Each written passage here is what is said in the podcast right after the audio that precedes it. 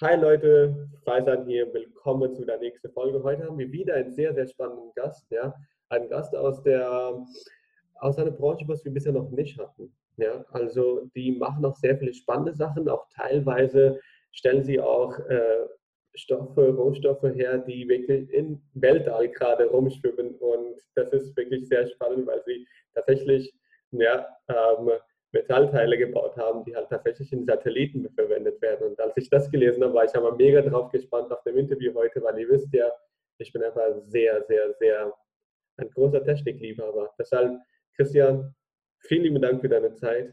Ja, vielen lieben Dank, dass du dabei bist. Und ja, freut mich wirklich mega, dass du die Zeit genommen hast. Hallo Faisan. Ja, vielen Dank, dass wir heute hier dabei sein dürfen. Ähm, ja, ich habe äh, äh, von dir die Einladung bekommen und habe mich ein bisschen reingehört in deine Podcast und fand das Format super spannend. Und deswegen freuen wir uns natürlich, dass wir von dir ausgewählt worden sind. Äh, und ich glaube, deine, deine Liebe als äh, Technik-Nerd, äh, ja, der können wir gerecht werden. Ja, ähm, mein Name ist äh, Christian Großmann. Ich bin einer der Gründer und Geschäftsführer der Firma Impuls. Wir sind ein Bochumer Unternehmen das sich aus der Ruhr-Universität Bochum schon vor elf Jahren ausgegründet hat. Damals waren meine Gründerkollegen und ich noch Promotionsstudenten. Das heißt, wir haben in Bochum Maschinenbau studiert und haben dann am Institut für Werkstoffe im Bereich der Materialwissenschaften promoviert. Ähm, und der Schwerpunkt unserer Arbeit lag und liegt heute in unserem Unternehmen auf den sogenannten Formgedächtnislegierungen. Das sind ganz, ganz besonders spannende Metalle. Ähm, für diejenigen, die das nicht kennen, weil ich habe mich ja natürlich da auf dem Interview vorbereitet, ich weiß ungefähr, was das ist, aber natürlich nicht im Detail. Was sind so Formgedächtnislegierungen?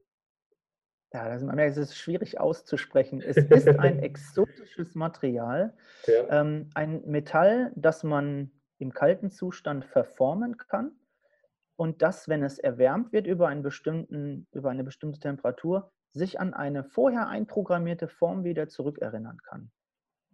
Beispiel, wenn ich äh, einen Löffel aus dem Werkstoff machen würde mhm. und ich den Löffel verbiege und ich den dann in den Tee oder in den Kaffee tue, dann biegt sich der Löffel wieder gerade.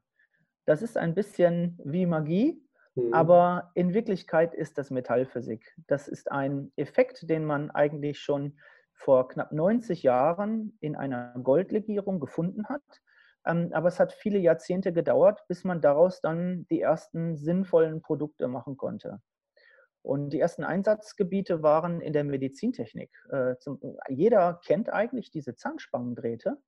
Mhm. Und viele kennen auch diese Wurzelkanalpfeilen. Also wenn man eine Wurzelbehandlung an einem Backenzahn hat, äh, dann kommen so komische Metallpfeilen zum Einsatz, die dann eben den Wurzelkanal aufbereiten und den, den äh, ja, angegriffenen Nerv rausziehen. Und diese Pfeilen sind auch aus Nickel-Titan-Legierungen gemacht. Und äh, das Material, das bekommt seine Eigenschaften einmal durch die Art der Zusammensetzung, also je nachdem, welche Elemente ich in welcher Zusammensetzung ähm, zusammenschmelze, und durch die Verarbeitung dann von dem Abgussteil zu einem Draht oder zu einer Feder oder zu irgendeinem Bauteil. Und auf dem Weg von der, von der flüssigen Schmelze zum fertigen Bauteil verändert sich die Mikrostruktur des Metalls und man kann über, dieses, äh, über diesen Prozess dann letztlich eine Form einstellen und auch die Eigenschaften des Metalls mitbestimmen. Und was wir zum Beispiel heute machen, ist, dass wir Komponenten machen für Ventile, die in Autos eingesetzt werden, um zum Beispiel die Kühlkreisläufe zu öffnen oder zu schließen. Mhm. Oder du hast es eingangs gesagt, ja, im Satelliten sind FGL-Komponenten im Einsatz. Ähm, da gibt es äh, viele, viele Mechanismen, die halt äh, beim Start der Rakete halt noch zusammengefalten sind und dann, wenn halt äh, der Satellit dann oben im Weltraum angekommen ist, dann müssen diese Apparate oder diese Sonnensegel dann entriegelt werden. Und diese Entriegelungssysteme, die kann man sehr einfach und sehr zuverlässig über diese Formgedächtnistechnik realisieren. Und das ist dann immer sehr wenig Material, sehr wenig Bauraum und sehr wenig Gewicht. Und wenig Gewicht ist gerade bei der Raumfahrt von, von ganz besonderem Interesse, weil jedes Gramm, was man nach oben schießen will, braucht halt einen bestimmten Treibstoff und das macht es halt sehr teuer. Logisch. Ähm, jetzt einfach nur eine Frage aus Interesse, was wahrscheinlich schon mit dem CEO-Podcast wenig zu tun hat. Ähm, wenn, man, wenn jetzt diese ähm, Nickel-Titanium, äh, Nickel-Titan oder? Richtig, genau, Nickel-Titan. Nickel-Titan, wenn die Teile jetzt, sagen wir mal, im ähm, Weltall sind und die drehen sich ja, sagen wir mal, um die Erde in, in, in Satelliten und manchmal kommt ja diese Sonnenlicht, also es wird wärmer und mhm. wenn es dann wieder zurückgeht, dann wird es kälter. Ja? Mhm. Ähm, wie funktioniert es, dass diese Teile dann trotzdem deren gedachte Shape sozusagen beibehalten? Das ist eigentlich ähm, so, diese, diese Entriegelungsmechanismen, die werden in der Regel genau ein einziges Mal betätigt. Also wenn ein Satellit zusammengefalten ist und ich möchte halt die Sonnensegel öffnen, dann äh, wird durch einen elektrischen Impuls die FGL-Komponente erwärmt und es ist mhm. nicht die Sonnenstrahlung, die von irgendwo auf das Teil einwirkt. Wenn der einmal geöffnet hat, dann ist halt offen. Ne? Also du kannst äh, bei einer geöffneten Tür die Klinke zehnmal betätigen, die Tür wird dadurch nicht noch mehr offen. Äh, das heißt, es spielt dann keine Rolle mehr. Mhm. Wichtig ist bei solchen Operations, dass die FGL-Komponenten nicht zu früh äh, ungewollt auslösen. Und das regelt man, indem man die Umwandlungstemperaturen so hoch einstellt, dass eine Fehlauslösung äh, ausgeschlossen ist. Es gibt viele Anwendungen, zum Beispiel im Bereich der Brandschutztechnik. Da möchte man natürlich auch, dass dann ein Schloss öffnet oder schließt, äh, nicht einfach so, weil die Sonne in den Raum scheint, sondern wirklich nur, wenn eine, eine kritische Systemgröße, also die Temperatur im Raum oder in einer Produktionshalle oder in einer Maschine überschritten wird. Und so ähnlich funktionieren auch die Thermostatventile. Da gibt es dann eine, ein, ein Technikteam und das ermittelt halt über viele Experimente und Versuche, bei welcher Temperatur die Ventile idealerweise öffnen und wieder geschlossen werden müssen. Und unser Job besteht dann darin, dass wir die Funktionseinheit dieser Ventile, das ist dann meistens ein FGL-Element mit einem Stahlgegenspieler, einer Feder, ähm, dass das so eingestellt wird von der Legierung und von den Betriebseigenschaften, dass es genau dann öffnet, wenn es öffnen muss und nicht vorher und auch nicht zu spät.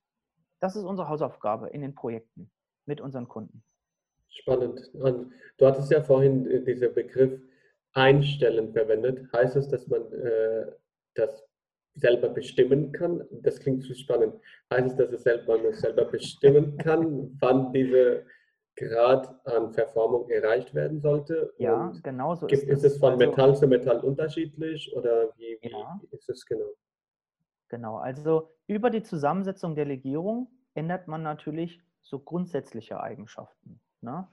Ähm, wenn du mit einem Ferrari fährst, kannst du halt viel schneller fahren als mit einem VW Golf. Das versteht jeder. Logisch. So, ähm, es gibt dann Legierungen, die haben höhere Schaltpunkte und Legierungen, die haben tiefere Schaltpunkte. Das weiß man aus der Literatur und aus unserer Erfahrung. So, wenn ich jetzt aber so eine Legierung geschmolzen habe, dann kann ich über die Herstellung in einem bestimmten Fenster, in einem bestimmten Bereich noch ein, äh, das etwas verstellen. Ich kann dann ein bisschen höher, ein bisschen tiefer, aber ich kann nicht aus einem Ferrari ein Golf und aus einem Golf ein Ferrari machen. Das heißt, ich muss die Anwendung zuerst gut verstanden haben und danach muss ich die Produktion des Materials sehr gut verstehen und kontrollieren. Und damit kann man dann letztendlich dann die Eigenschaften sehr, sehr präzise einstellen. Und wir sprechen von, wir programmieren dem Werkstoff ein, eine Form ein und sowas. Das ist nicht zu vergleichen mit Coding ja. bei einer App. Ich programmiere hier keinen Algorithmus ein, sondern durch die Art, wie wir das Metall umformen und Wärme behandeln, ergibt sich eine ganz bestimmte Struktur in dem Werkstoff. Und diese Struktur ähm, korrespondiert dann mit einem bestimmten Eigenschaftsfeld. Zum Beispiel, es schaltet bei 57 Grad hin und bei 38 Grad zurück. Mhm. Und bei einem Drahtdurchmesser von einem Millimeter kriege ich dann 30, 40, 100 Newton Kraft. Und wenn ich mehr Kraft will, mache ich den Durchmesser größer. Wenn ich mehr Verformung haben möchte, mache ich den Draht länger. Aber die Temperaturen, die habe ich halt jetzt eingestellt. Und das ist etwas, was dann eben letztendlich, ähm, wenn wir die Aufgabenstellungen verstanden haben, dann spielt sich alles in unserer Fertigung und Produktion ab und wird über unsere Qualitätssicherung und unsere Werkstoffanalytik dann abgesichert. Das sind unsere Aufgaben. Verstehe. Und diese, diese Verformung, sagen wir mal, du hast ja vorhin dieses Löffelbeispiel genommen. Sagen wir mal, Löffel ist jetzt so ein bisschen verbogen. Ja? kommt es so klack auf einmal oder geht es langsam oder kann man beides einstellen? Wie, wie, wie ist es? es? Es reagiert genauso schnell, wie die Temperatur im Werkstoff ankommt. Also, okay. wenn ich zum Beispiel einen Löffel habe und der ist hier bei Raumtemperatur verbogen und ich schmeiße den in warmes Wasser, macht es zack und der ist umgeformt. Mhm. Und wenn der Löffel halt so dick ist, dann ist klar, dass das Material erst komplett durchwärmen muss und dann langsam schaltet. Wenn ich aber zum Beispiel ein FGL-Draht über einen elektrischen Strom erwärme mhm. und ich den Strom, die Leistung ganz langsam aufdrehe, dann kann ich es wirklich ganz genau steuern. Ich kann auch Punkt, Zwischenpunkte anfahren, ich kann den nur halb sich zurückverformen, komplett und auch wieder äh, verformen lassen. Und man kann diese Technologie über Elektroniken sehr genau regeln und steuern. Und das ist quasi, ähm, sind das die nächsten Applikationen und Produkte, an denen wir mit vielen Kunden arbeiten, die elektrisch aktivierten EFGL-Aktuatoren, die dann eben für Schließsysteme, auch für Entriegelungsmechanismen zum Einsatz kommen, wie im Satellit. Mhm. Da ist es halt eine Batterie und ein Controller. Der Controller wird im Prinzip von der Bodenstation aus äh, angefunkt.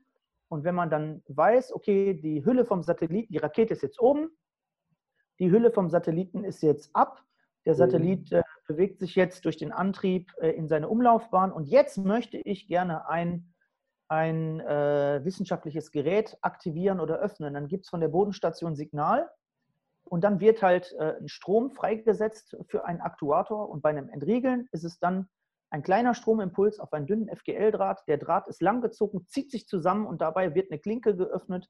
Und so funktioniert es. Es ist super einfach, super smart. Und, aber es steckt unglaublich viel Wissenschaft und Technologie ja. da drin. Bis es so weit war, dass man das zuverlässig machen konnte. Das ist ja, das ist ja logisch. Ähm, vor allem, man sagt ja auch, ähm, gerade in der Wissenschaft, dass jede einzelne Erkenntnis auf der Erkenntnis der vorherigen Wissenschaftler aufbaut. Und man weiß es jetzt nicht äh, tatsächlich auch, wie viele Wissenschaftler das tatsächlich einzeln zurückzuführen ist, dass die Wissenschaft so weit war, dass sowas Kleines, was wir, was deine Meinung nach sagen, so ganz einfach ist, aber trotzdem für mich aber zu faszinierend klingt, ja, äh, und auch aufzubauen ist. Ich habe eine weitere technische Frage, ähm, aber jetzt einfach von einem bisschen Anwendungsbereich. Ich hatte gerade einfach nur eine Idee. Ähm, du hast ja gesagt, dass man das schneller, zack, ähm, dass es schneller sich verformen lässt. Heißt es, dass es auch so viel Energie hergestellt werden kann, dass zum Beispiel ein Objekt von dem anderen weggeworfen werden kann? Ähm, Beispiel wäre, sagen wir mal, äh, wir haben eine Drei-Waggon-Bahn und mhm. mittlere ist einfach, brennt auf einmal. Keine Ahnung warum, aber es brennt auf einmal. Ja? Und man möchte es verhindern, dass diese Feuer auf die vorderen und hinteren Waggon geht.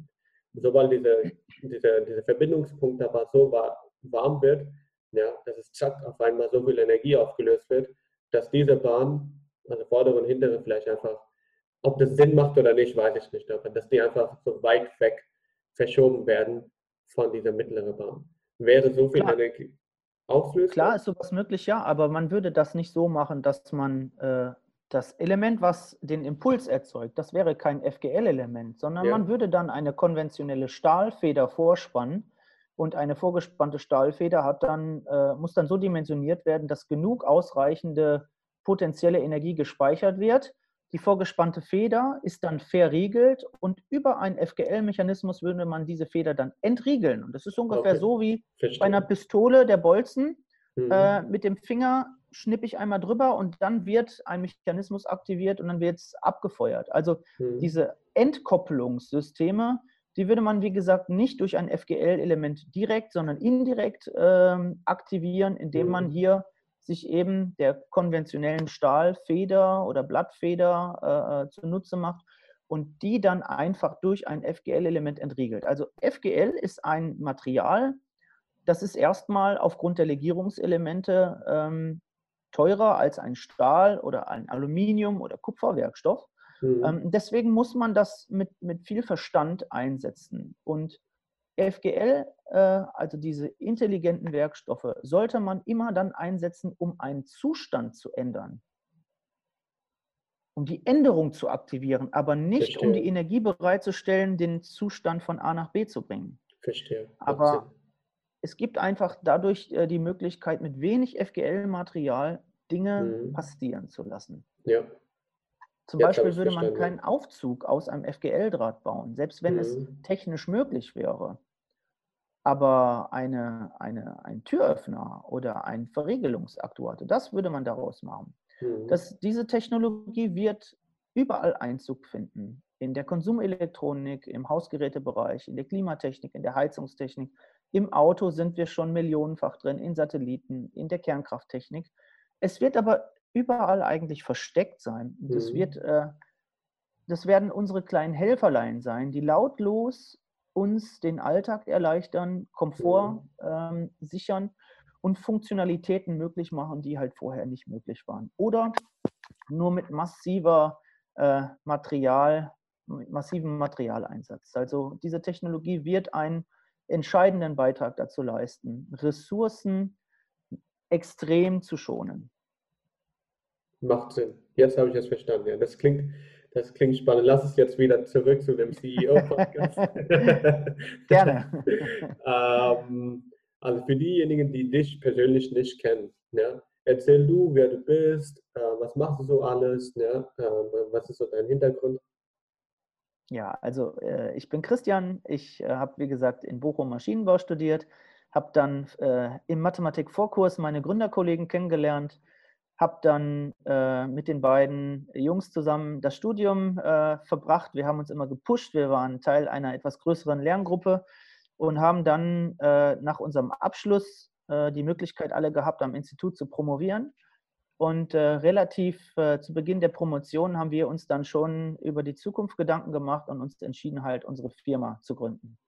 Damals, 2009, da hatte ich noch drei Jahre bis zum Ende meiner Promotion. Mhm. Ähm, da haben wir uns darauf konzentriert, nur Beratung zu machen. Es gab schon damals viele Unternehmen, die an unser Institut gekommen sind und sich über die Technologie erkundigt haben. Wenn man das Thema äh, gegoogelt hat oder sich informiert hat, äh, dann hat man halt viele Veröffentlichungen gefunden, die in Bochum entstanden sind. Und Hintergrund äh, dessen war, dass es hier in Bochum einen Sonderforschungsbereich gab, der von der Deutschen Forschungsgemeinschaft gefördert wurde. Das mhm. heißt, unsere ähm, Doktorväter und Professoren, die haben einen Antrag geschrieben und haben äh, circa 40 bis 50 Millionen Euro Fördersumme nach Bochum geholt für über eine Laufzeit von zwölf Jahren.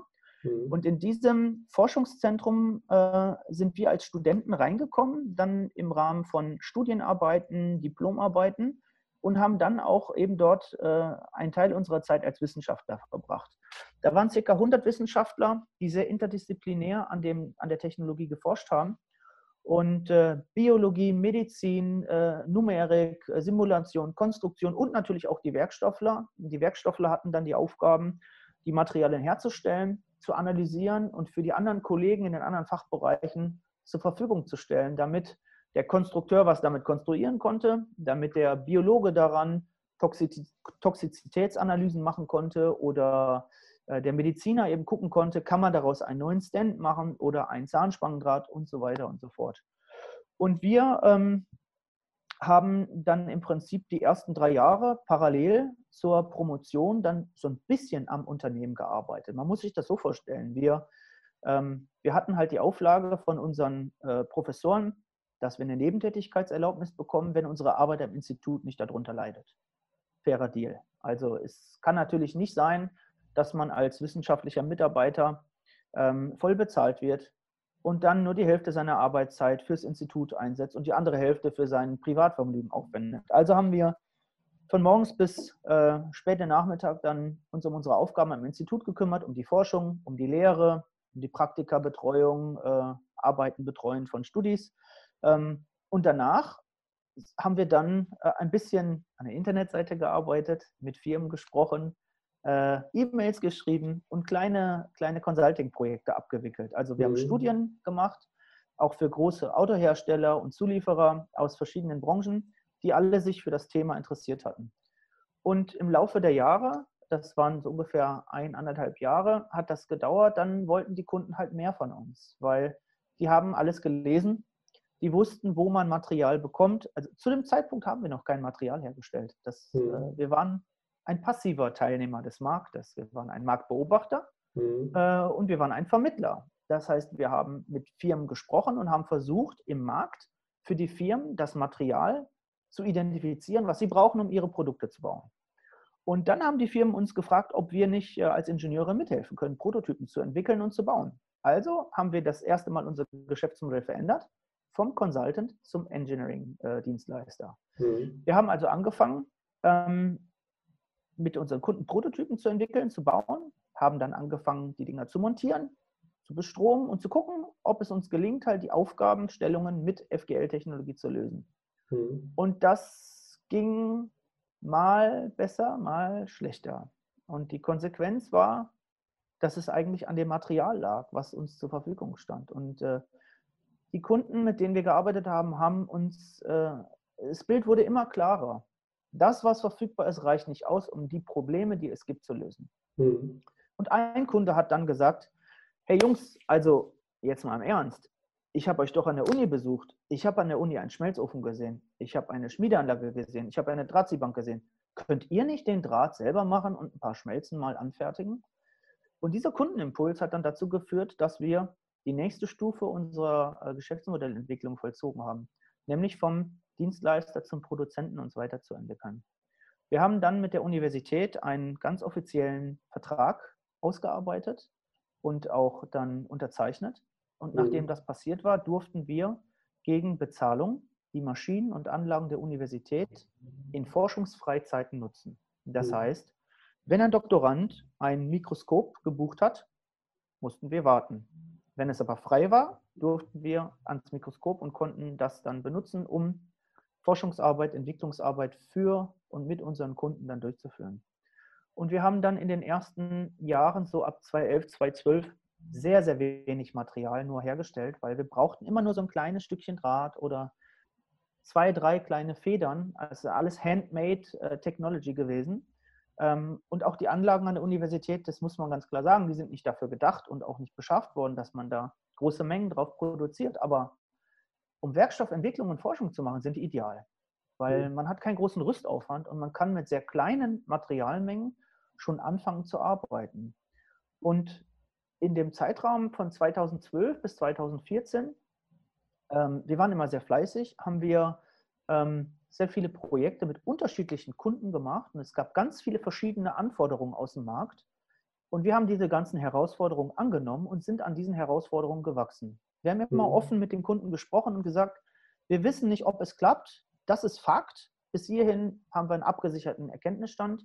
Und die nächsten Schritte, die wir zusammengehen müssten, sehen so oder so aus. Wenn du Kunde bereit bist, das Risiko mit uns einzugehen, dann machen wir das Projekt. Wenn nicht, dann nicht. Das können wir aber auch verstehen, dass du kein Risiko eingehen möchtest. Logisch. Und so hat man dann mit immer mehr Kunden ist man immer weitergekommen. Und 2014 war ein ganz entscheidender Moment. Da hatten wir dann für ein Forschungsinstitut eine neue Legierung entwickelt, die es so bislang nicht gab und auch herausgefunden, wie man das herstellt. Und dann kam ein Zulieferer aus der Automobilindustrie und der hat uns gefragt äh, oder hat gesagt, ich habe mit allen FGL-Firmen gesprochen, das, was wir brauchen, sagen die, das gibt es nicht. Mhm. Und zufällig hat dieses, diese Charakteristik, die er angefragt hat, hatten wir jetzt für jemand anderen etwas anders hergestellt. Ja. Und dann haben wir gesagt, naja, das heißt, gibt es nicht. Also es kann ja sein, dass die anderen das nicht haben, aber wir haben etwas, das ist sehr, sehr nah an dem dran, was du was du uns hier mitteilst. Mhm. Und wir würden einfach mal ein Muster versuchen herzustellen für dich. Also die ersten Muster, da haben wir auch kein Angebot für geschrieben, weil das war echt doof dann für uns, weil was willst du für ein Angebot schreiben für 50 Zentimeter Draht herstellen? Natürlich, du musst es schmelzen, du musst es schmieden, du musst den Draht von Hand ziehen, ja, aber, äh, ähm, aber letztlich das war jetzt nicht irgendwie so, wo man sagt, ich bestelle jetzt mal fünf Hosen mhm. oder so. Ne? Ja, also haben wir gesagt, okay, pass auf, da wir jetzt selber noch nicht genau wissen, ob das geht oder nicht, wir machen jetzt mal was. Dann hatten wir eine Feder gemacht. Und dann haben wir die zu ihm geschickt und dann kam die Rückmeldung, hey, das sieht schon verdammt gut aus. und da waren wir natürlich dann froh, weil es war halt noch kein echter Auftrag an der Stelle. Aber erstmal war diese Kundenzufriedenheit da. Also das mhm. war wirklich jemand, der hatte schon ein bisschen Verzweiflung ähm, in der Anfrage, so nach dem Motto, das ist eine super Chance für uns als Unternehmen, wenn wir jetzt so ein Ventil machen mit der Technik. Ähm, aber wir brauchen genau eine Legierung, die das kann. Und mhm. äh, wir waren dann glücklich in dem Moment. Wir hatten zwar kein, kein Euro verdient zu dem Zeitpunkt, aber wir konnten halt zeigen, dass wir etwas können, was andere nicht können. Das hat uns ein bisschen stolz gemacht. Und dem Kunden hat es an der Stelle geholfen, weil auf einmal eine Perspektive da war, die vorher nicht da war. Mhm. Und dann gingen die Gespräche weiter und dann mussten wir mehr Muster herstellen. Dann könnt ihr mal bitte 10 Muster machen, mal 20 Muster, mal 100 Muster. Und dann irgendwann haben wir gesagt, hey, dürfen wir vielleicht mal ein Angebot schreiben und ein bisschen Geld bekommen für die Herstellung von Mustern? Weil es war, es wird dann, der Aufwand wurde halt schon größer. Mhm. Und äh, letztlich war es dann so, dass unser Kunde damit Prototypen gebaut hat und die gingen dann an einen Autohersteller. Mhm. Der hat die eingesetzt und es hat alles funktioniert. Und dann kam die Anfrage, hey Jungs, toll, super, sieht perfekt aus, der OEM ist äh, zufrieden mit der Performance ich bräuchte jetzt ein Angebot von euch, damit ich an den OEM ein Serienangebot stellen kann. Und dann war die Frage, könnt ihr eine Million Teile im Jahr produzieren? Das äh, darfst du jetzt nicht vergessen. Wir waren zu dem Zeitpunkt sieben Mitarbeiter, drei ja. Gründer, ein Ingenieur, ein Mitarbeiter in der Technik und zwei Teilzeit, ein Praktikant und eine Teilzeitkraft in der Verwaltung. Spannend. Und alles bis zu dem Zeitpunkt wurde von diesem kleinen Kernteam gemacht. Mhm. Ähm, und das war dann der nächste Wendepunkt, weil wir hatten zu dem Zeitpunkt schon eine Planung für eine Serien- oder Massenproduktion aufgebaut, durchdacht. Äh, und jetzt kam eben die Chance, das umzusetzen. Mhm. Und wir haben dann wirklich nochmal uns eingeschlossen und haben kalkuliert, haben die Produktionsabläufe äh, simuliert im Kopf und haben Durchlaufzeiten gerechnet, haben Maschinenkapazität, Personalkapazitäten abgeleitet, auf dieser Grundlage dann eine, eine Kostenplanung aufgestellt. Dann haben wir die Finanzierung geplant mit Fremdkapital zu dem Zeitpunkt von Banken. Dann haben wir die Zinsen eingeblendet. Dann hattest du ein Business Case und äh, den haben wir dann aufgestellt bekommen. Und als der stand und wir auf die Zahlen gekommen haben und gesagt, es ist vertretbar, das zu machen, haben wir dem Kunden gesagt, wir bieten an.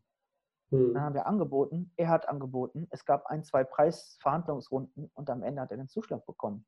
Und dann bekam ich im Mai 2015, äh, kurz nach meinem Geburtstag, dann äh, einen Anruf von dem Geschäftsführer der, des Kunden und der sagte, hey, wir haben den Auftrag. Also gratuliere ich dir, ihr habt den Auftrag. Und das war halt für uns der, der, der Durchbruch ähm, von einem Dienstleistungsunternehmen zu einem Produktionsunternehmen. Und dann begann die nächste Reise halt mit dem Aufbau der Produktion und mit den ganzen formalen Aspekten, die dann notwendig waren, weil wir mussten uns innerhalb von zwölf Monaten von einem kleinen Kernteam zu einem Automobilzulieferer weiterentwickeln. Und mhm. jeder, der in der Branche arbeitet, weiß, dass das eine, dass es eine Riesenaufgabe ist. Wir sind von sieben auf 23 Mitarbeiter gewachsen in zwölf Monaten. Die Leute mussten wir finden und einarbeiten. Die Leute mussten unsere Mentalität äh, mitnehmen. Die mussten bereit sein, durchs Feuer zu gehen. Wir haben eine komplette Produktionslinie aufgebaut und in Betrieb genommen. Wir haben ein ISO 9001 äh, Managementsystem aufgebaut und etabliert. Und wir sind dann im September 2015 durch unser erstes TÜV-Audit gekommen ohne eine Abweichung, obwohl wir das noch nie im Leben gemacht haben. Und wir hatten halt Coaches und Berater und Mitgesellschafter dann an unserer Seite, die uns den Rücken freigehalten haben und uns sehr, sehr unterstützt haben.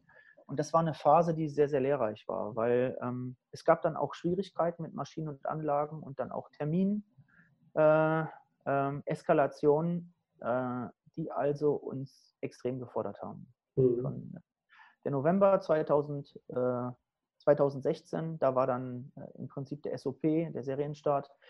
Das war äh, drei Wochen lang 24 Stunden rund um die Uhr für uns, weil wir wirklich gekämpft haben um die Ausbringung, um die Produktivität, um jedes Teil. Mhm. Und dann mhm. haben wir im Dezember, Ende November, Dezember, haben wir dann äh, einen Engpass in der Produktion aufgelöst bekommen und danach, danach lief das dann. Und dann haben wir von 500, 5000, 50.000 jetzt auf über 100.000 Teile pro Monat Ausbringungsmenge das hochgefahren.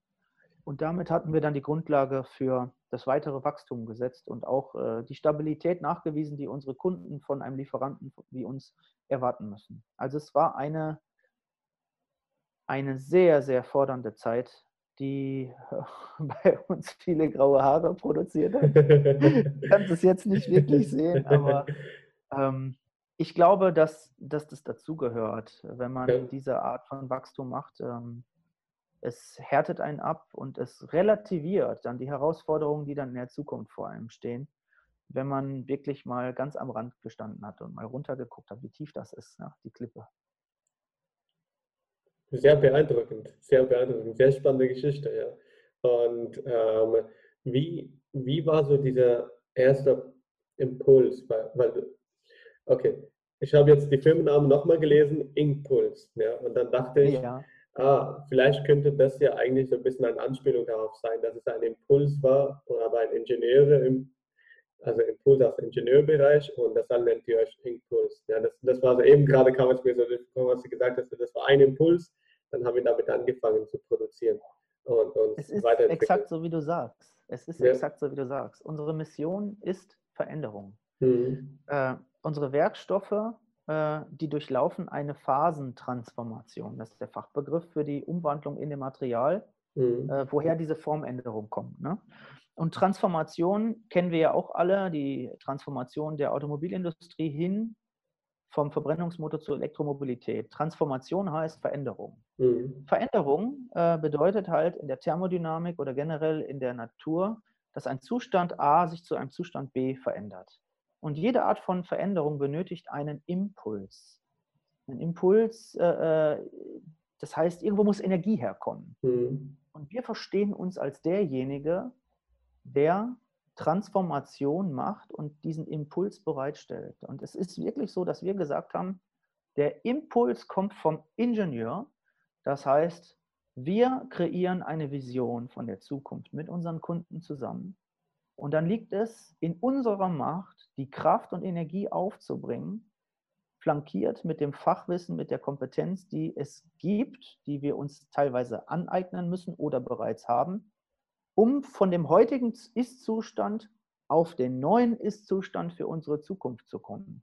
Und wir haben wirklich am Anfang, als wir 2009 gegründet haben, uns abends hingesetzt äh, bei Cola, Bier und Pizza und saßen vor Google und haben Wortspiele gemacht.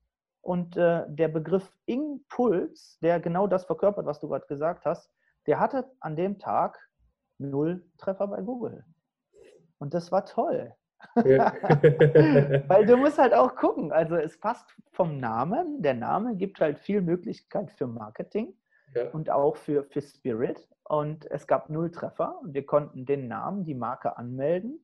Und das hat sich seitdem nie mehr verändert. Es gab dann mal ein Claim. Am Anfang waren wir dann Innovationsdienstleister, auch eine Wortneuschöpfung, die es so nicht gab. Das war unser Selbstverständnis, dass wir eben die Innovation als Dienstleistung verstanden haben. Und als wir dann uns zum Produzenten weiterentwickelt haben, hieß der Claim dann Smart Materials and Engineering. Also, dass wir diese Metalle machen, aber auch die Lösungen entwickeln, so dass mhm. wir heute nicht nur ein Innovationsdienstleister, sondern ein Lösungsanbieter sind und nicht einfach nur hier jemand, äh, bei dem man drei Meter Draht kaufen kann. Weil diese Technologie, die kann man nicht kaufen, einfach einsetzen, dann funktioniert es. Es ist noch nicht State of the Art. Es, wird, äh, es gibt keine Ausbildung für Konstrukteure, wie man mit FGL arbeitet. Es gibt so ein paar Ansätze über, über Richtlinien, Gestaltungsrichtlinien beim VDI, aber so richtig äh, wird das nicht gelehrt. Und das, das Wissen, was es gibt, das ist auf bestimmte Unternehmen und Firmen konzentriert. Also in der Medizintechnik gibt es Firmen, die wissen sehr genau, wie man einen Stand daraus macht, wie man die Oberflächen bearbeitet, äh, wie das Material dann sterilisiert wird, wie es verpackt wird und wie es dann auch beim Arzt in der Operation funktioniert. Und wir sind halt diejenigen, die halt äh, super, super gute Schmelzen machen können und in der Lage sind, daraus kundenspezifische Materialien und Zustände herzustellen. Und das versuchen wir dann unseren Kunden ähm, zu geben und sie dabei zu unterstützen, es in ihre Produkte erfolgreich zu integrieren.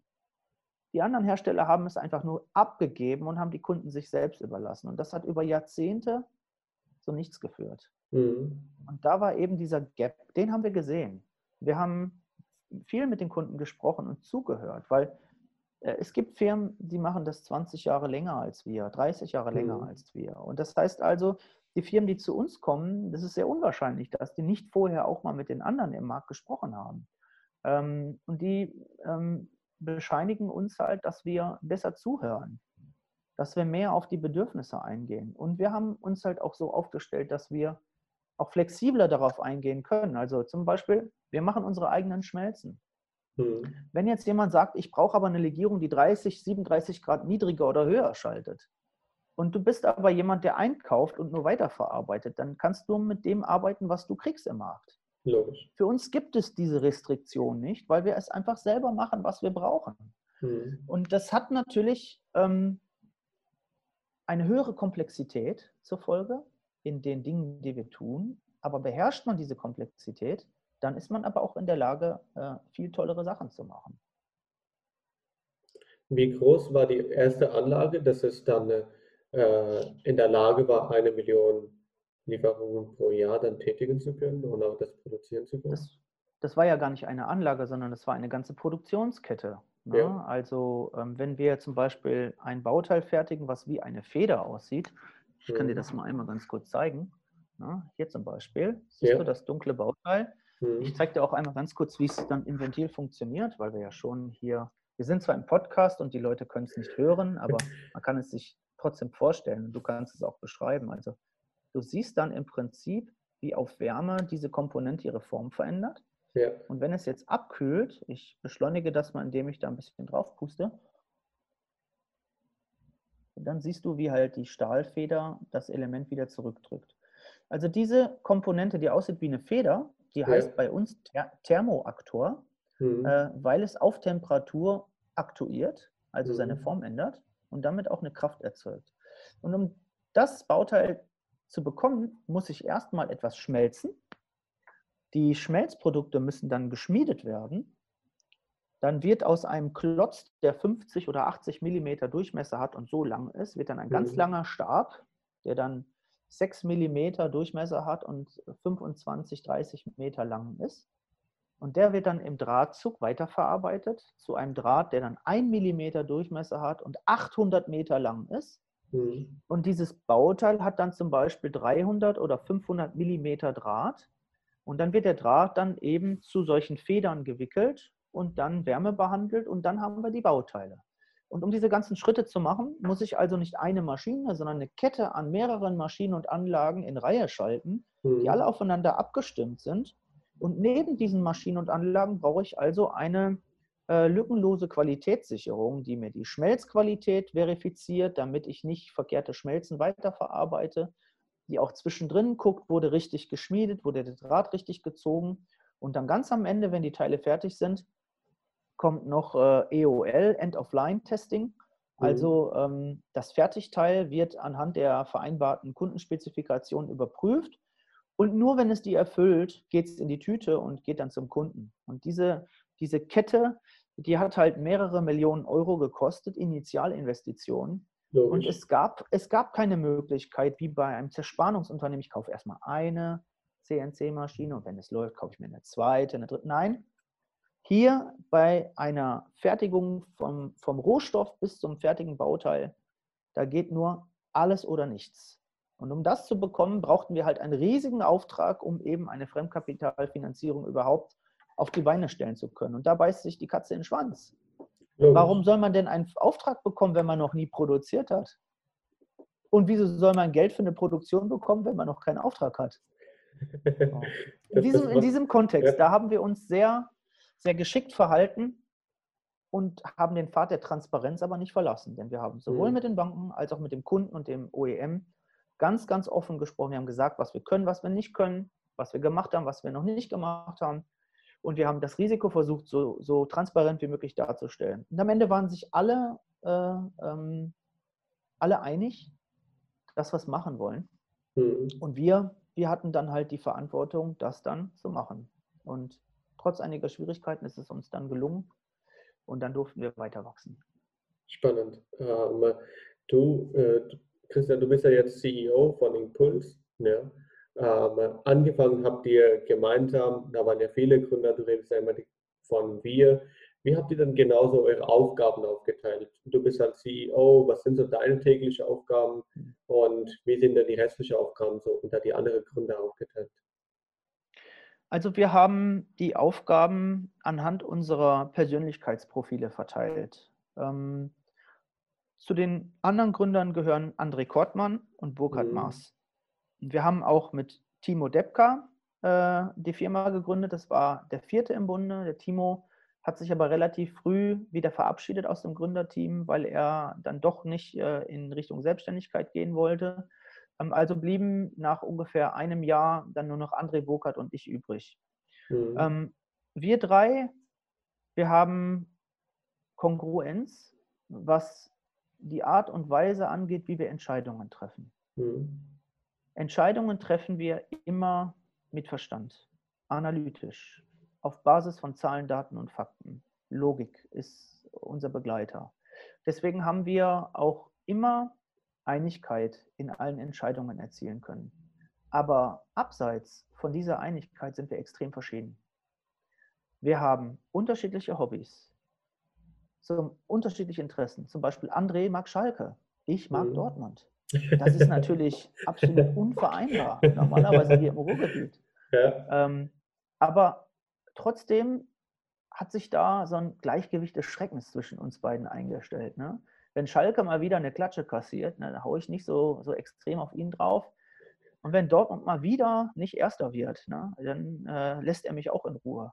Nein, also ich will damit sagen, das, das sind nur äh, lustige Ausprägungen der. Verschiedenheit. Mhm. Aber ähm, der André ist jemand, der, der ähm, sehr effizient ist, sehr gut organisiert, sehr gut strukturiert ist. Der Burkhardt ist jemand, ähm, der ist äh, sehr genial, was das Finden von Lösungen angeht. Auch bereit, unkonventionelle Wege einzuschlagen, aber trotzdem hochgradig wissenschaftlich, analytisch geprägt, ähm, aber eben äh, auch von seinem Auftreten anders als der André. Und ich bin bei uns derjenige, der am extrovertiertesten ist, der deswegen auch äh, die ganzen Schnittstellen zu den externen äh, Parteien bekommen hat.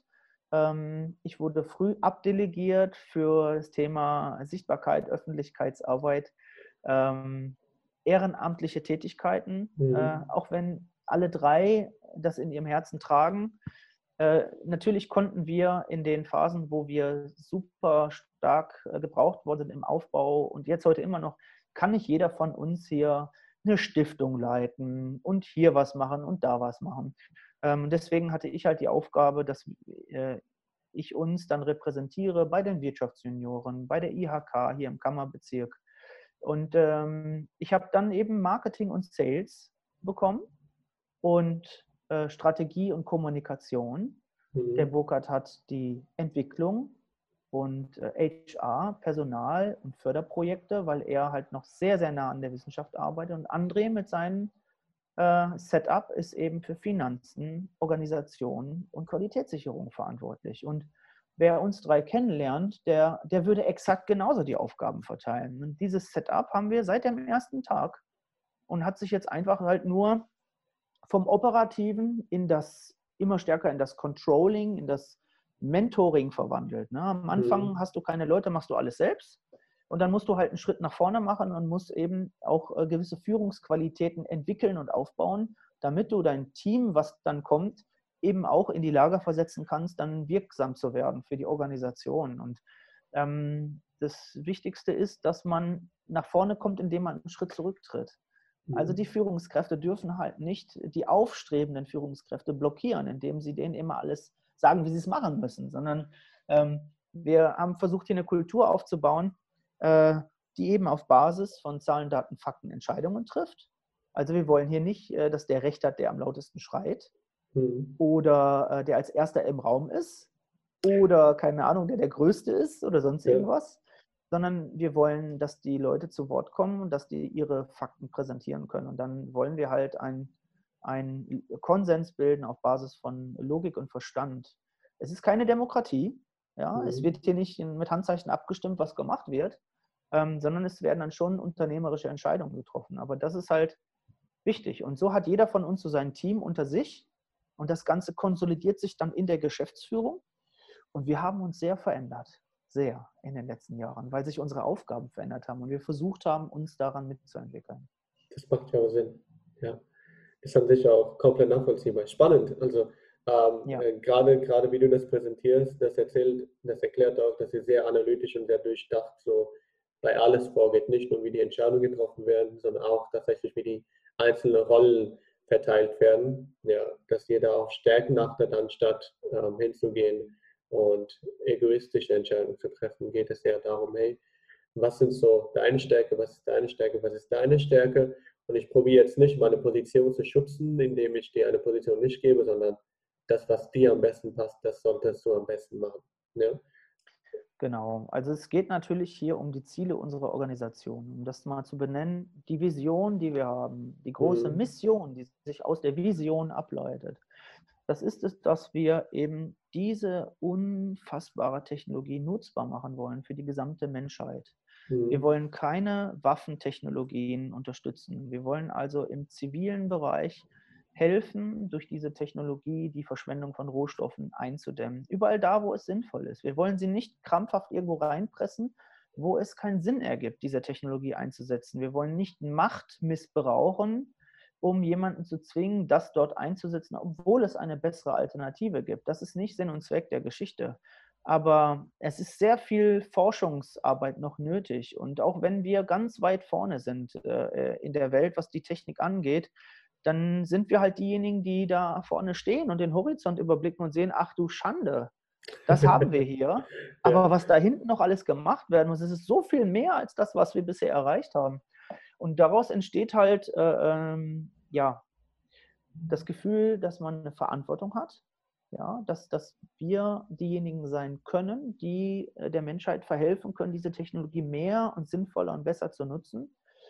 Und die Tatsache, dass wir wissen, dass das nicht alles auf unserem Mist gewachsen ist, das äh, bringt dann sehr viel Demut in diese Rolle auch mit rein. Und Verantwortung gepaart mit Demut und Kompetenz ist eine verdammt gute Kombination, um solche disruptiven Technologien nach vorne zu bringen. Denn auf dem Pfad der, der Entwicklung, da lauern halt Gefahren ne, und Hindernisse, sowas wie Ego, Geld, Vermögen, solche Sachen, Neid, äh, äh, diese ganzen äh, nachvollziehbaren menschlichen Dinge, die mhm. die meisten von uns betreffen, die können einen sehr von diesem Ziel ablenken. Logisch. Und wir haben das große Glück gehabt, dass wir halt die ersten Jahre Bootstrapping gemacht haben. Das heißt, wir hatten keine Finanzierung. Es gab keinen Onkel, keine Oma, die uns irgendwie viel Geld gegeben hat für die Firma. Es gab keinen doppelten Boden, kein Auffangnetz. Das heißt, wir waren äh, wir sind ins Becken reingesprungen und mussten sofort schwimmen. Und manchmal hat man Wasser geschluckt und ist mal wieder an die Oberfläche gekommen. Ja. Und dann hat man sich halt durchgekämpft. Und dann, gerade die ersten Jahre, das so zu machen, bevor wir also das erste Mal mit fremdem Geld, Fremdkapital mhm. ist ja eigentlich fremdes Geld. Jemand vertraut dir sein Geld an, Logisch. in der Hoffnung, dass er damit wieder einen Rückfluss bekommt in Form von Zinsen. Aber es ist trotzdem eine Art Vertrauen, die man ausgesprochen mhm. bekommt. Und damit zu arbeiten oder damit vernünftig zu arbeiten, bedeutet, dass man verantwortungsbewusst sein muss. Und da hat das halt geholfen am Anfang, dass man eben nicht diese große Finanzierung hatte und einfach, ach komm, die 10.000 oder die 500 Euro, das ist nicht wichtig. Nein, jeder Euro ist wichtig. Verschwendung auf allen Ebenen muss unterbunden werden. Hm. Warum? Ja, naja, also gehen wir mal nicht davon aus, dass sich die Leute hier das fünfte Auto und das zehnte Boot kaufen, das dritte Haus in den Hemdens oder so. Äh, gehen wir mal davon aus, dass die Firma hier versucht, anständige Gehälter zu bezahlen, ähm, äh, äh ohne dass die Leute jetzt hier durchdrehen können. Dann wird die Firma den Rest des erwirtschafteten Geldes sinnvoll einsetzen, um eben die Technologie weiterzuentwickeln. Und das ist halt wertvoll und wichtig, dass wir diese Rolle dann auch ausüben, dass wir nicht Gesellschafter sind, die alles aus der Firma rausziehen, die Organisation ausbluten lassen und ach, weiß, ist mir doch egal. Ich habe jetzt genug verdient. Ich höre jetzt auf und danach gucken wir mal. Ich werde sich schon was finden als Berater. Ich habe Erfahrung, ich habe einen Namen, ne? da kriege ich schon ein Beraterhonorar, ne? ich Reputation auf. Das ist alles Bullshit. Das bringt uns nicht nach vorne. Und ja. Firmen, die halt so eine systemrelevante Rolle einnehmen. Und ich behaupte, dass das immer stärker der Fall sein wird für uns. Ähm, die brauchen halt äh, Leadership und Führungskräfte, die sich über ihre Rolle sehr, sehr bewusst sind und äh, dann auch bereit sind zu leiden für den Erfolg. Das erwarten wir von den Leuten, die hier sind. ohne jetzt gegen arbeitsrechtliche Vorschriften zu verstoßen, aber ja. wir, wir müssen halt uns anstrengen. Ne? Selbstverständlich. Du hast ja das Thema Fremdkapital gerade angesprochen. Äh, gibt es Überlegungen, dass ihr vielleicht langfristig auf dem Aktienmarkt euch als AG umfirmieren wollt? Oder ähm, wie, wie sieht da so ein bisschen so die zukünftige langfristige Vision aus? Also wir haben, wie gesagt, die ersten Jahre war klassisches Bootstrapping. Jeder mhm. Euro, der reinging, den haben wir investiert. Ähm, wir haben dann 2015 äh, das erste Mal Fremdkapital aufgenommen, Bankenfinanzierungen.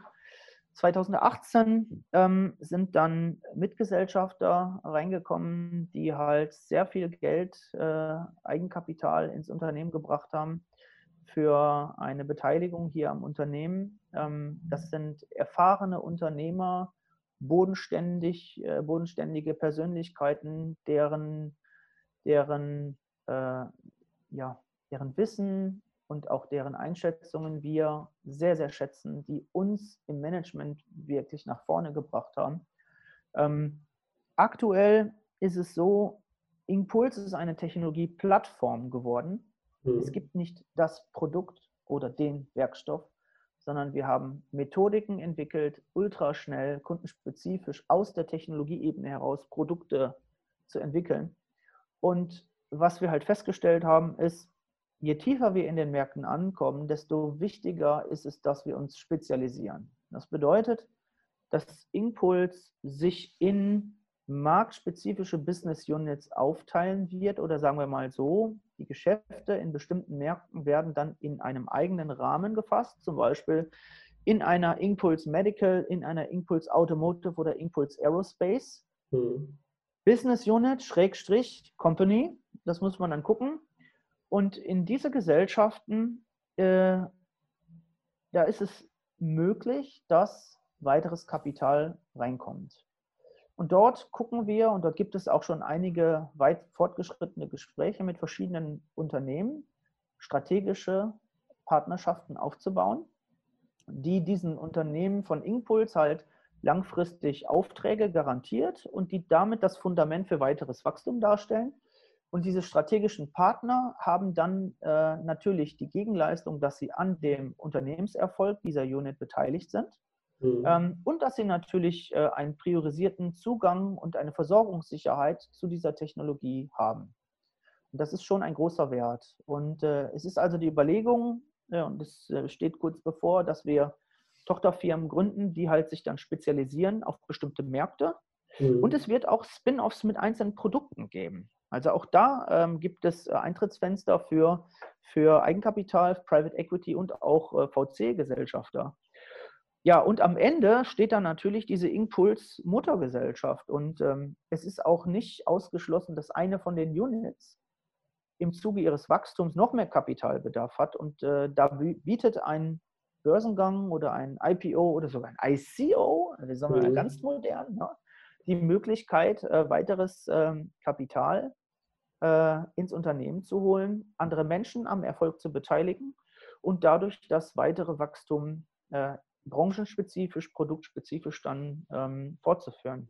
Wir haben mit Großbanken schon Gespräche geführt, die sind aber eher ähm, informeller Natur gewesen, weil mhm. man uns äh, ähm, auch immer mehr zutraut, in so eine Rolle reinzuwachsen. Also wir sind hier kein Airbnb, wir sind keine App, wir sind kein Spotify oder sowas, mhm. wo die ganze Welt drauf gewartet hat. Wir sind ähm, ein technologischer Geheimtipp. Wir sind äh, das N plus 1 Element, was den Standardtechnologien jetzt hinzugefügt wird. Und unsere Technologie wird sich ihren Platz äh, in unserer Welt erarbeiten, weil es äh, an genug Stellen schlechte Kompromisse gegeben hat mit Standardtechnologien, weil es einfach keine bessere Alternative gab. Und diese Kompromisse abzulösen, ist unsere Aufgabe, sie erst zu identifizieren, und sie damit unseren Kunden erfolgreich abzulösen, damit die Mehrwerte generieren. Und wenn wir dann einen signifikanten Teil der, der Aktorik-Anwendungen der Welt dann durch FGL substituiert haben oder überhaupt erst erschlossen haben, dann kann man sich äh, mit wenig Visionskraft vorstellen, was das für ein großes Unternehmen werden kann. Und so eine, ein, eine Organisation, die braucht äh, Verwaltung, Strukturen, die braucht Recruiting, die braucht äh, Forschungszentren und das ist überall alles mit Kapitalbedarf verknüpft. Also ja, es gibt Überlegungen, ja. aber sie sind jetzt noch nicht durchdacht. Ne? Man muss Verstehe. sich einfach alle Optionen offen halten. Ne? Ja, also es könnte in der Richtung gehen, aber es steht noch nicht fest, aber es ist wahrscheinlich, dass es in der Richtung gehen könnte. Das lasse ich jetzt einfach mal so stehen. ähm, spannend. Du hast ja jetzt äh, sehr viele verschiedene Punkte angesprochen, die du in deinem Alltag äh, in täglichen To-Dos machen sollst, machen musst. Ähm, teilweise sehr dringende Sachen, teilweise auch Sachen, die auch Spaß machen, die auch Freude bereiten. Wie organisierst Zum Beispiel sowas Thema? hier, das macht Spaß. Ja. Vielen lieben Dank, vielen lieben Dank. Das, das macht mir gerade auch mega viel Spaß. Ähm, wie organisierst du deinen Tag und deinen Fokus? Wie schaffst du trotz all dieses Bing, Bing, Bing deinen Fokus auf ein Ziel zu behalten? Das ist eine sehr gute Frage und ähm, es war in den ersten Jahren war es halt so, ach, was mache ich denn jetzt? Ne? Da hatte man Zeit, sich zu fragen, was man jetzt noch macht. Ne? Und äh, dann musste man kreativ werden und sich überlegen, was ist eine gute Sache, wie kann ich neue Kunden finden, akquirieren, Strukturen aufbauen. Und dann, als dann die Produktion anfing, dann ging das schon los, dass große Teile des Alltags fremdbestimmt waren. Oder sagen wir mal nicht fremd, sondern vorherbestimmt waren. Es gab dann Regel, Termine, Controlling-Termine, äh, an denen kommt man einfach nicht vorbei. Finanzcontrolling, Produktionscontrolling, Entwicklungscontrolling und alles, was dazugehört. Und dann, je mehr äh, Wechselwirkungen man hat mit den Märkten und Kunden, desto mehr Bedarf gibt es auch auf der Kundenseite, mit einem Gespräche zu führen. Wir haben dann ähm, immer, wenn wir das Gefühl hatten, dass unsere Kapazitäten wirklich überschritten waren, äh, haben wir dann versucht, Aufgaben wieder zu übertragen an die nächste Ebene, um uns wieder ein bisschen Freiraum zu verschaffen. Ähm, das ist nicht so ganz einfach, weil der, der diese Aufgabe dann übernehmen muss, der muss auch so weit sein, diese Aufgabe übernehmen zu können. Das ist eigentlich nicht getan mit, wir treffen uns und ich sage, heute übernimmst du die Aufgabe. Das ist ein, ein Prozess und den Prozess muss man moderieren und strukturieren und auch in ein Projekt eigentlich fassen und dann strukturiert dann entwickeln. Ich versuche heute, ähm, mir Zeitfenster ohne Themenbindung im Kalender fest zu blocken. Dafür werde ich das ein oder andere Mal von meinen Gründerkollegen verspottet. Aber es ist meine Art, ja. wie ich äh, damit umgehe. Dann gibt es in meinem Kalender dann immer wieder verteilt den Eintrag operative Themen. Mhm. Und was ich dann genau da drin mache, das kann sein, dass ich, wenn ich bestimmte ähm, Prio-Themen gerade vor der Brust habe, dass ich dann in den Kalendereintrag schon exakt reinschreibe, welche 1, 2, 3, 4 Aufgaben ich in diesem Zeitfenster abarbeiten möchte.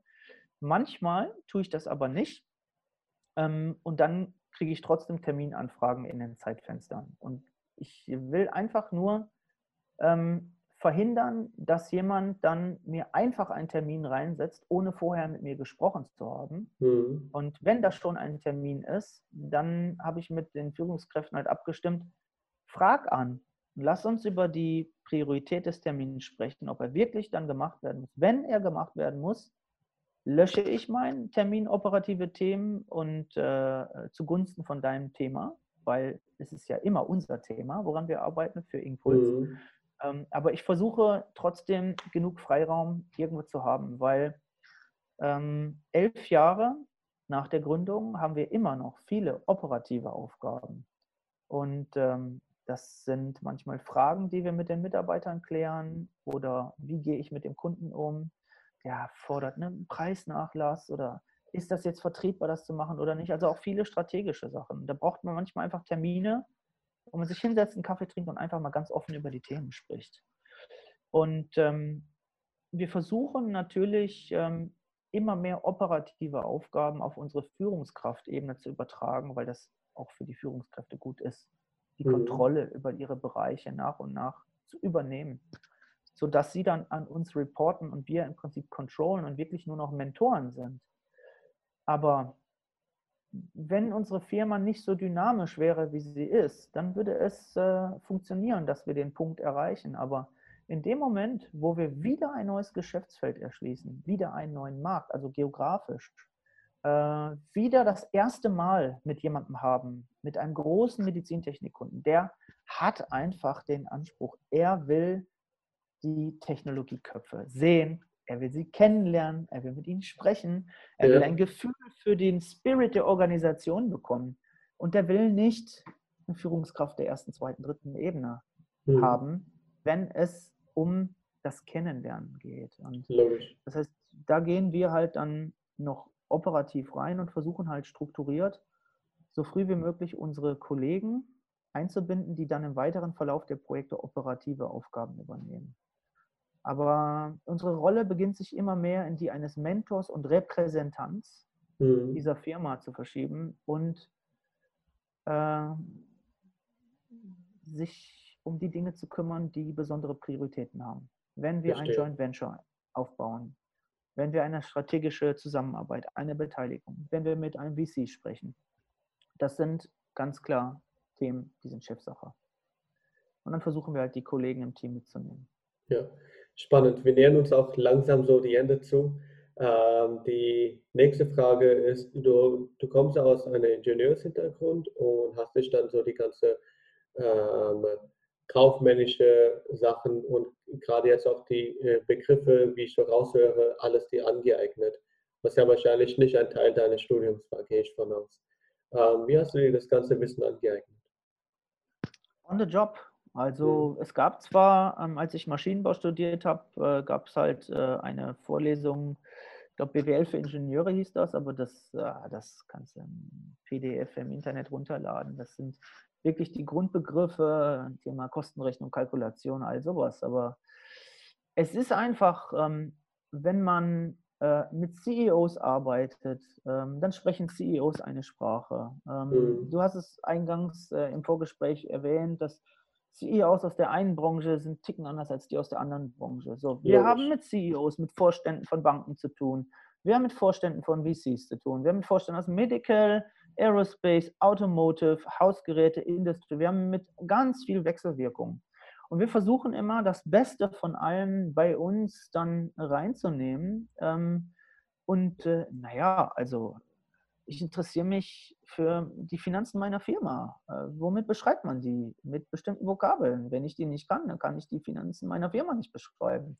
Wenn ich die Vokabeln kann, dann kann ich die auch im anderen Kontext. Ich interessiere mich für die Bilanzen von unseren Kunden, von unseren Wettbewerbern. So, und dann habe ich eine kleine Firma, dann hat die eine ganz normale Handelsbilanz und dann habe ich ein, ein börsengelistetes Unternehmen, dann hat die halt eine Riesenbilanz und dann hat die EBITDA, dann hat die diese ganzen Begriffe. Ja, wenn ich die nicht kenne, ey, dann kann ich ja überhaupt nichts beurteilen. Logisch. Die Hauptaufgabe von einem CEO ist es, Entscheidungen zu treffen. Mhm. Der kann keine Entscheidungen treffen, wenn ihm die Fakten fehlen, wenn er den Kontext nicht begreift. Und ich muss halt auch wissen, ob ein Kunde von uns halt übermorgen immer noch ein Kunde ist.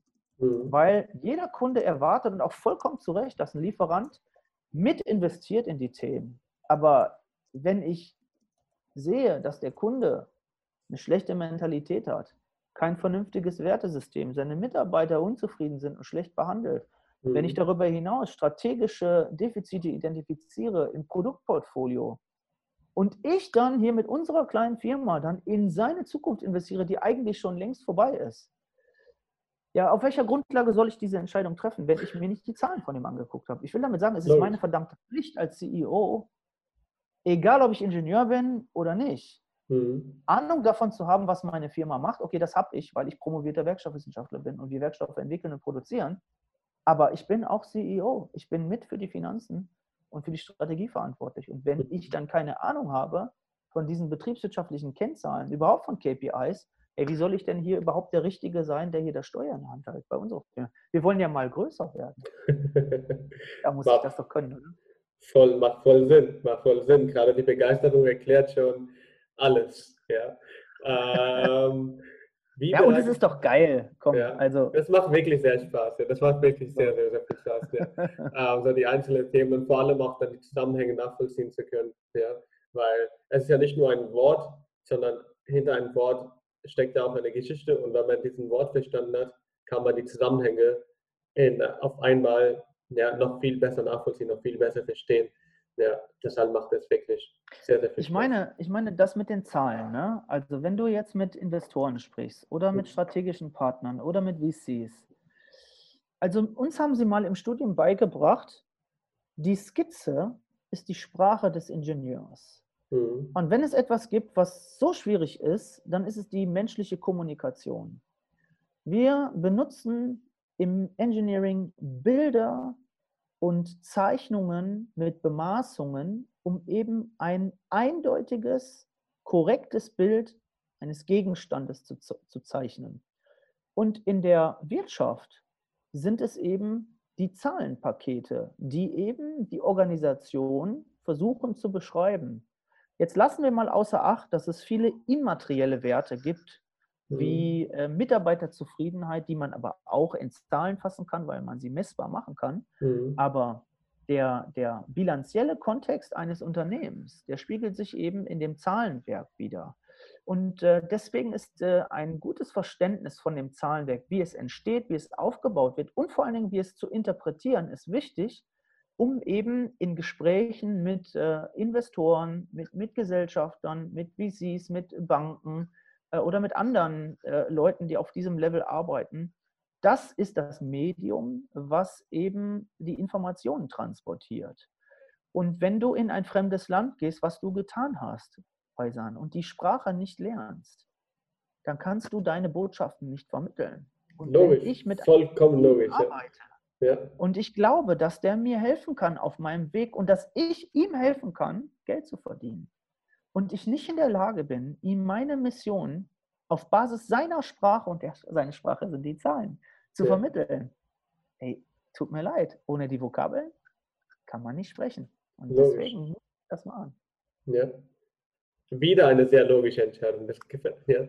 Spannend, wirklich sehr spannend. Das Gespräch mit dir, Christian, bisher wirklich sehr, sehr, sehr spannend. Ähm, ähm, ich habe jetzt noch eine Auffrage übrig, was wir so im Eingangsgespräch, so Vorgespräch ein bisschen gesprochen hatten. Unternehmenskultur und Führungsstil. Ja. Mhm. Und da hat es einen spannenden Ansatz, wo du gesagt hast, ähm, ich habe es mir auch sogar aufgeschrieben gehabt, ähm, das war, dass die Wertevorstellung vereint werden sollte. Ja. Mhm. Äh, könntest du das nochmal wiederholen, wie du das meintest und wie das im Kontext von Führungsstil und allgemein Unternehmenskultur wichtig ist?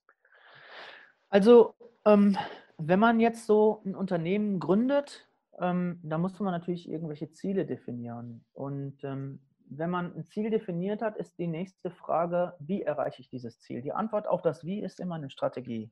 Ja. Und ähm, man versucht halt, ähm, sich, oder das ist auch menschlich, ähm, wir suchen uns Vorbilder, Idole. Ja? Die Kinder, die Fußball spielen, die sagen, ich will sein wie Messi. Ich will sein wie Cristiano Ronaldo. Sie kaufen die Schuhe von Cristiano, sie kaufen das Trikot von Messi, weil sie wollen so sein wie Messi. Sie wollen eigentlich nicht sein wie Messi. Sie wollen den Erfolg haben, den Messi hat und Cristiano Ronaldo hat. Und äh, also fragt man sich als Gründer, was, wer sind erfolgreiche Unternehmer? Dann sucht man sich diese Bilder raus und dann kann man sagen, auf der ersten Ebene der Logik, ich tue einfach das, was die tun, dann werde ich bestimmt genauso erfolgreich wie die werden. Mhm. So, jetzt guckt man sich halt kapitalistische Unternehmen an und guckt sich an, wie arbeiten die, wie gehen die mit Menschen um, hire and fire. Mhm. Und dann guckt man sich nachhaltige Unternehmen an, die eine niedrige Mitarbeiterfluktuation haben. Und dann guckt man sich besonders innovative Unternehmen an. Und aus der Beobachtung von ganz, ganz vielen Unternehmen. Und wir haben das große Glück, in der im Internetzeitalter groß geworden zu sein, wo es einen quasi unbegrenzten Zugriff auf Geschichten anderer Menschen gibt. Vita, Biografien von großartigen Unternehmen, Unternehmern und Unternehmensgeschichten, also IBM, Microsoft, Apple, Facebook, diese ganzen Sachen, Netflix, so disruptive Sachen, ähm, Twitter, aber immer wieder stellt man auch fest, dass es da doch den einen oder anderen Haken gab bei den Gründern. Dass der Erfolg, den diese Gründer gehabt haben, teilweise auf Kosten der Menschlichkeit gegangen ist. So, wir haben uns dann gefragt, was wir eigentlich wollen. Wir haben uns gefragt, was, in welcher Welt, in welchem Unternehmen wollen wir leben. Und das haben wir erstmal für uns beantwortet, bevor wir überhaupt irgendeinen Mitarbeiter hatten. Und dann war eben äh, die Frage, als wir Mitarbeiter eingestellt haben, können wir diesen Anspruch, den wir für uns haben, auch für alle Mitarbeiter aufrechterhalten? So, dann haben wir einen Hund gehabt. Wollte ich einen mhm. Hund haben. Ich wollte, ich konnte meinen Hund nicht haben, wenn ich den nicht mit zur Firma nehmen konnte. Meine Frau ist Lehrerin, die kann keinen Hund mitnehmen zur Schule. Warum? Diese Organisation lässt es nicht zu, dass ein Hund mitkommt. Sie kann sich nicht darum kümmern. Meine Firma kann das. Mhm. Also haben hier heute mehrere Mitarbeiter einen Hund mit in der Firma. Wir haben immer, wenn wir nach der Uni-Arbeit fertig waren, sind wir zum Uni-Center gegangen, haben uns Essen und Getränke geholt. Wir haben immer dafür gesorgt, dass wir versorgt sind. Mhm. Weil wir wussten, ohne Versorgung können wir nicht richtig arbeiten. Logisch. Wir haben immer Getränke für unsere Mitarbeiter. Und so, auf dieser Ebene kann man sich dann ganz, ganz viele Fragen stellen. Möchte ich, dass mich jemand anschreit im mhm. Dialog? Möchte ich Misstrauen sehen? Möchte ich, dass Menschen nur deswegen das tun, was ich möchte, weil ich sie einschüchtere, weil ich Sanktionen androhe? Mhm. das sind jetzt alles rhetorische Fragen, die wir beide auf dieselbe Art und Weise beantworten würden. Und wenn man das Spielchen ganz oft durchspielt, dann ergibt sich irgendwann so ein Bild. Und dieses Bild heißt Wertemodell. Und das basiert bei uns eben darauf, dass wir mit sehr viel Vertrauen, Vertrauensvorschuss in eine Zusammenarbeit gehen. Wir wollen offene Kommunikation. Wir wollen keine Diskriminierung. Wir wollen, dass jeder gehört wird, dass jeder sagen kann, worum es geht, aber nach bestimmten Spielregeln. Ich habe es eingangs oder irgendwann schon mal gesagt, ich möchte nicht, dass der Recht hat, der am lautesten schreit. Ich möchte, dass wir eben mit Verstand Entscheidungen treffen. Und in, unserer, in unserem Unternehmen geht es um Technologie und um Innovation und um Wissenschaft und Forschung. Hier heißt es lebenslanges Lernen aber Lernen ist nur die eine Seite der Medaille. Lehren ist die zweite Seite der Medaille. Wenn es skalierfähig sein soll, dann muss Wissen aufgebaut werden und weitergegeben werden. Das heißt also, wir ermutigen die Leute, nicht nur sich ins Kämmerlein zu setzen und lernen, lernen, lernen, zuhören, sondern sie sollen auch lernen, aus sich rauszugehen. Sie sollen lernen, Wissen zu transportieren, zu kommunizieren. Mhm. Und diese ganzen Sachen, die ich gesagt habe, die haben wir dann in sechs, sieben Werten zusammengefasst und die stehen dann halt hier. Äh, jetzt sind wir gerade umgezogen, jetzt sind die Sachen noch nicht ausgehängt, aber sie werden demnächst hier auch wieder hängen, damit mhm. wir jeden Tag daran erinnert werden, dass wir positiv denken. Weil die Kraft, die wir brauchen für unsere tägliche Arbeit, die kommt aus uns. Es ist niemand da, der uns irgendwie Treibstoff einfüllt und sagt, jetzt ab geht's, ne? fahr mal mhm. los. Sondern es ist eine intrinsische Motivation, die jeder Mitarbeiter jeden Tag mitbringen soll. Aber wir sind ein Team, wir sind eine Familie, wir passen aufeinander auf und es ist vollkommen normal. Gestern musste ich mitten aus dem Termin nach Hause fahren. Meine Tochter hatte eine allergische Reaktion und meine Familie brauchte mich. Mhm. Da hatte ich das volle Verständnis meiner Kollegen. Sogar die Kunden, die da waren, haben gesagt, hey, absolut okay. Und ich konnte mich auf meine Kollegen verlassen, dass der Termin vernünftig zu Ende gebracht wird. Also, weil ich denen vertraue. Und ähm, wenn man selber mal im Leben Situationen gehabt hat, wo einem nicht vertraut wurde, dann weiß man, wie belastend das ist. Und im ja. umgekehrten Fall weiß man, wie viel mehr man zu leisten imstande ist, wenn man den Rückhalt hat von Menschen, die an einen glauben. Also Finanzgeber, ähm, Mitgesellschafter, Geschäftsführerkollegen und natürlich die eigene Familie. Weil die sieht dich, wenn es dir nicht gut geht. Mhm. Wenn du nicht der CEO bist, sondern wenn du der Papa bist oder der Ehemann bist. Und das ist total normal, dass man mal kaputt ist und dass man dann auch mal genervt ist und gereizt ist. Aber trotzdem darf, dürfen wir nie vergessen, äh, dass wir Acht geben auf uns, auf unser Umfeld und uns angemessen verhalten. Dieser Umgang, den wir versuchen hier im inneren Zirkel zu pflegen, den versuchen wir auch dann nach außen zu pflegen. Wir versuchen und bemühen uns, dass Kunden oder auch Interessensgruppen, die uns besuchen, sich hier bei uns wohlfühlen. Das heißt nicht, dass wir die hier auf einen Luxussessel setzen. Aber dass, dass wir die anständig grüßen, dass wir den Respekt äh, zollen, dass wir äh, die Dinge, die die leisten, die Unterstützung, die uns zuteil wird, dass wir die anerkennen und dass wir uns dankbar zeigen für die Unterstützung, die wir bekommen. Und ein Kunde, der sich für uns entscheidet, der vertraut uns ebenfalls. Und dann ist es unsere Pflicht, dieses Vertrauen durch Performance zurückzuzahlen. Durch vernünftig angemessene Preise, nicht dem die Hosen ausziehen, weil es einfach keine Alternative gibt. Also wir haben viele Kunden, die keine technologische Alternative haben. Aber wir nutzen diese Situation nicht, um den maximalen Preis für Impuls zu erzielen, mhm. sondern den maximalen Mehrwert für diese Zusammenarbeit zu entwickeln. Denn wenn diese Zusammenarbeit erfolgreich ist, also er mit uns, dann werden wir noch mehr Geschäft generieren. Logisch. Dann macht das Arbeiten Spaß. Misstrauen ist ein, eine Sache, die nachhaltig die Zukunft gefährdet. Aber Vertrauen ist etwas, das das muss erarbeitet und verdient werden. Das versuchen wir halt hier zu ähm, transportieren von der Gründer, CEO-Ebene in die Führungskräfte, indem wir auch sagen, mach, entscheide. Sag du doch mal, wie würdest du es machen, wenn es deine Firma ist? Und die Leute wachsen dann in diese Unternehmerrolle rein. Das ist unser Wunsch. Budgetverantwortung, ein mhm. Gefühl dafür zu bekommen, was was kostet dass man eben auch nichts verschwenden darf. Und das, was man spart, dass man das investieren kann, so wie jeder zu Hause auch, dass das hier im Unternehmen auch gilt. Weil viele Leute in Unternehmen haben keinen Bezug zum Thema Geld. Warum? Die arbeiten und kriegen am Ende des Monats ihr Gehalt. Und ob sie das, den Schraubendreher mal vergessen oder nicht, ob sie einen Teil mehr oder weniger, das spüren die nicht. Und es gibt keine, äh, keine, keine Rückkopplung. Und das versuchen mhm. wir halt mhm. aufzubrechen. Und das geht halt nur durch, äh, durch eine durch einen bestimmten Führungsstil. Das versuchen wir halt hier auch zu konservieren und weiterzuentwickeln.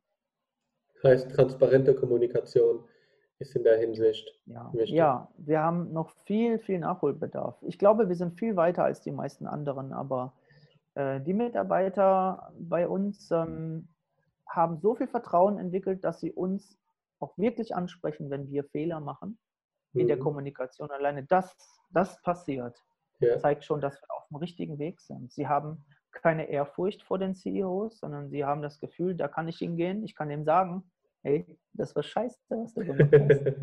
sie wissen, ja. dass dann keine, keine defensive, patzige Reaktion kommt, so nach dem Motto, so jetzt gehe ich mal in meine Rolle Chef und ich als Chef sage dir jetzt, du verlässt jetzt mein Büro und so, wie du jetzt mit mir gesprochen hast, so redest du nie mehr mit mir.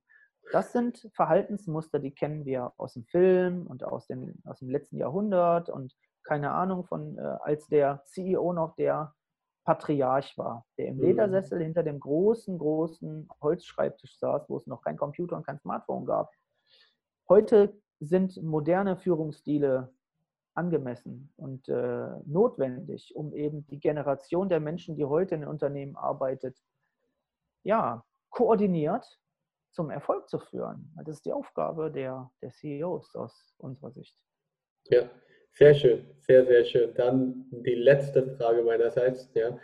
Welche Frage hätte ich dir stellen sollen, die ich dir bisher nicht gestellt habe? oh Mann, woher soll ich wissen, welche Frage du mir hättest stellen sollen? Ähm, CEO Deutschland, das ist der Podcast. Muss, muss ja nicht ah, im ja. Kontext sein, kann auch ja über dein Leben sein, über deine Personal Story ich, oder irgendwas vielleicht, ich, weil ich mich angerissen habe. Ich, überlege gerade.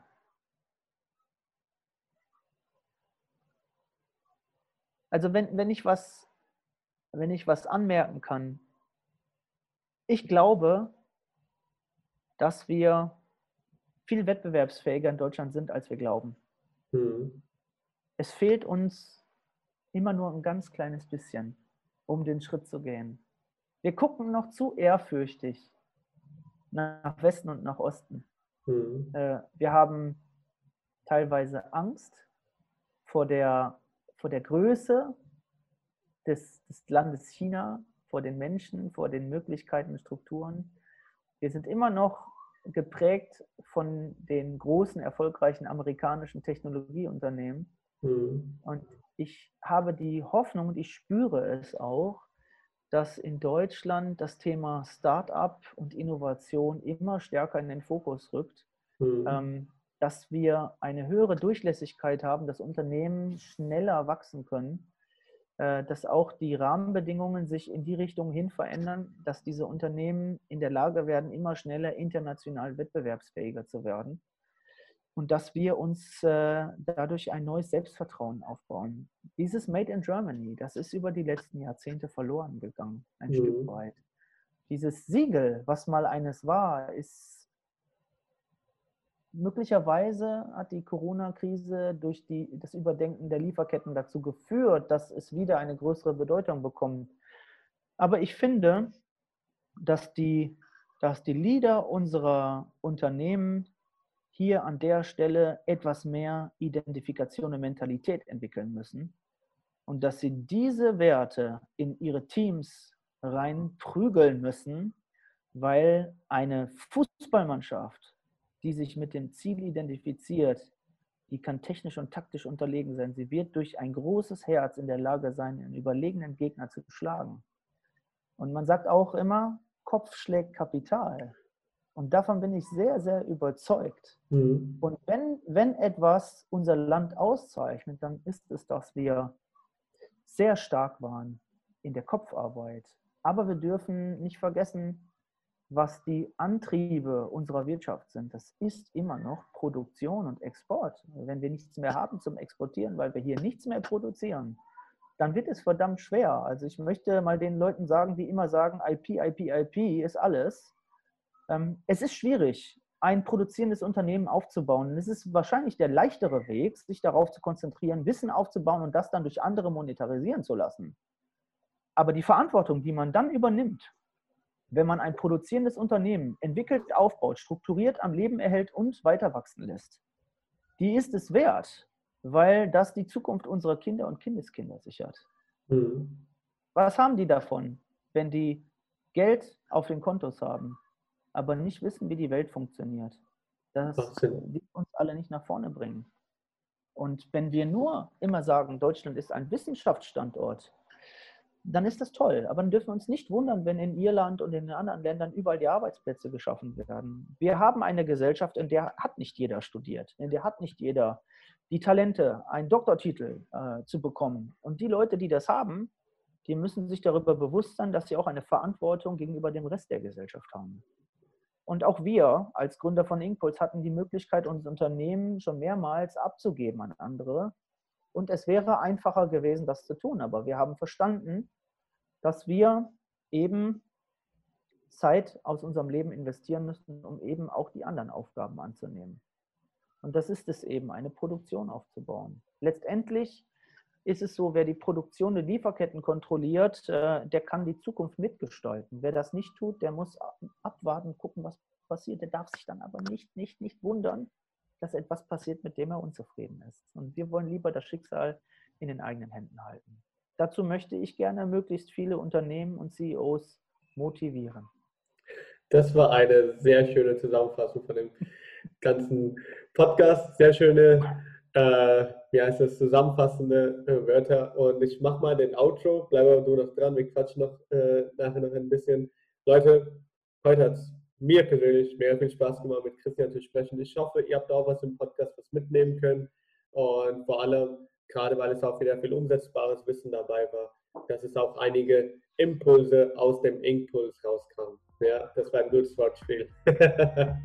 Dann Perfekt. Bis, bis zum nächsten Podcast. Macht's gut, Leute. Tchau.